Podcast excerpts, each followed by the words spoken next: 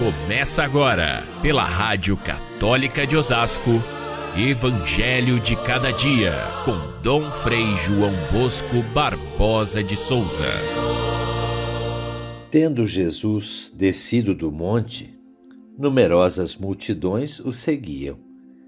Eis que um leproso se aproximou e se ajoelhou diante dele, dizendo: Senhor, se queres, tens o poder de me purificar. Jesus estendeu a mão, tocou nele e disse: Eu quero, fica limpo. Caríssimos irmãos e irmãs, ouvintes do nosso Evangelho de cada dia, hoje damos mais um passo após o Sermão da Montanha.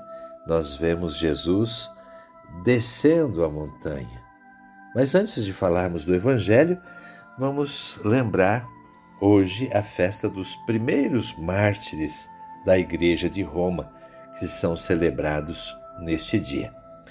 Nós encerramos o mês de junho com a festa desses mártires que são numerosos, nós não sabemos quantos. São aqueles que sofreram a primeira grande perseguição aos cristãos que aconteceu após o incêndio de Roma. Os historiadores contam isso. No ano 64 houve essa grande perseguição do imperador Nero. Ele tinha grandes planos para a cidade de Roma e resolveu colocar fogo na cidade.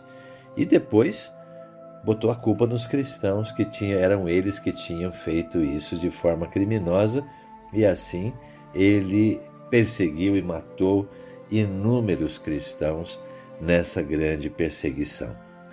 É claro que Nero não tinha nenhuma base para fazer essa falsa acusação, mas foi um ato tão violento, tão violento, que mesmo aqueles que não eram cristãos ou até inimigos da, de Roma, eles é, ficaram comovidos diante dessa, dessa cena tão truculenta.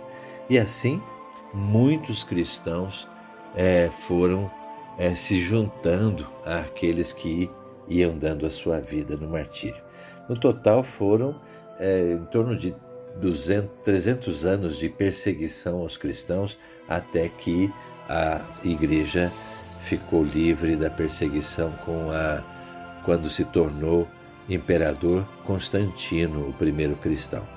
Mas esses primeiros do ano 60 são celebrados nesse dia de hoje como um acontecimento que, de fato, trouxe uma mudança muito grande no comportamento dos cristãos a partir da, do martírio de Jesus Cristo. Nós vamos ao Evangelho de hoje e vemos Jesus, portanto, descendo do monte e começando a, o trabalho da evangelização.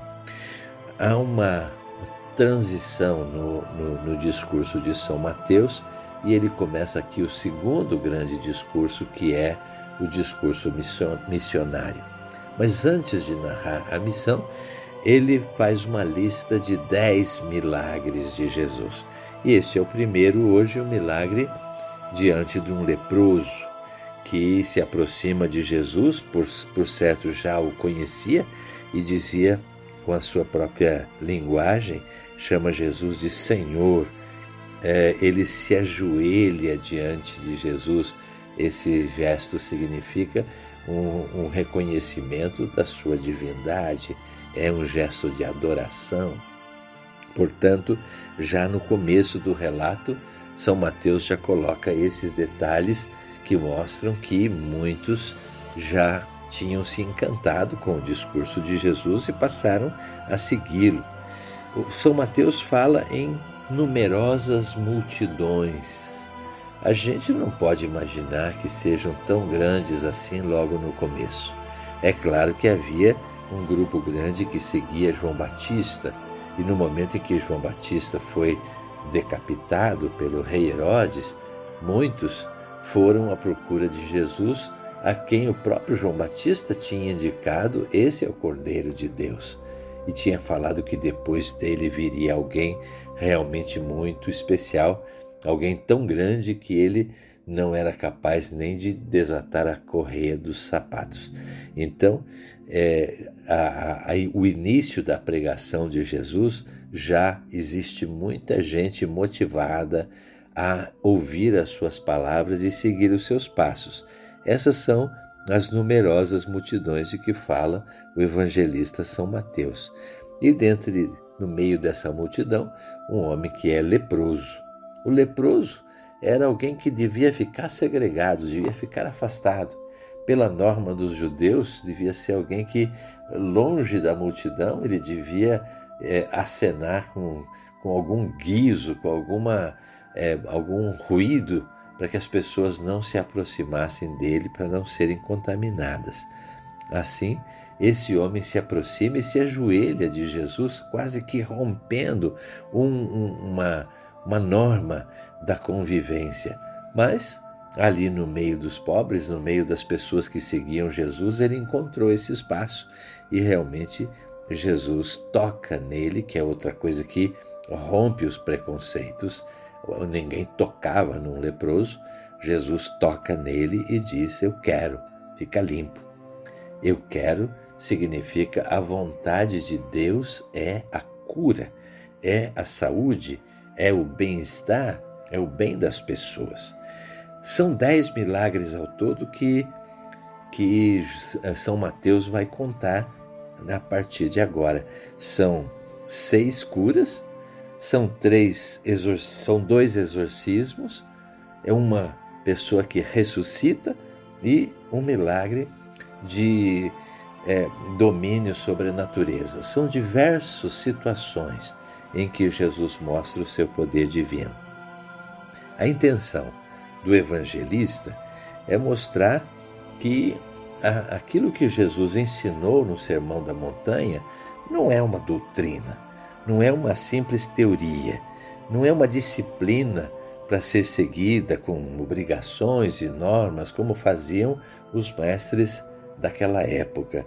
É completamente diferente o seu ensinamento, e o seu ensinamento é vida, é saúde, é, é, é fazer com que o ser humano se levante da sua condição indigna e passe a viver dignamente. É uma mudança radical de vida que Jesus promove e não apenas um ensinamento para iniciados. Não é uma doutrina para ser seguida, decorada ou aprendida, mas sim uma transformação de vida. A doença da lepra e as outras doenças que são curadas, como também os, os espíritos maus que são expulsos, é quase tudo a mesma coisa.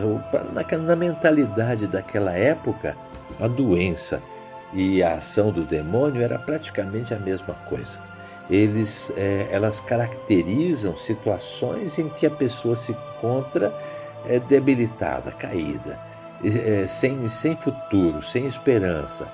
Pode ser uma doença psicológica, pode ser uma doença do corpo, que eles também não tinham medicina para curar, pode ser uma doença da alma, pode ser um, o, o, o fruto do pecado, como eles pensavam assim, que o pecado trazia consequências imediatas na vida da pessoa, ou então pode ser também o, a, a força da natureza que precisa muitas vezes é ameaçadora e precisa ser dominada.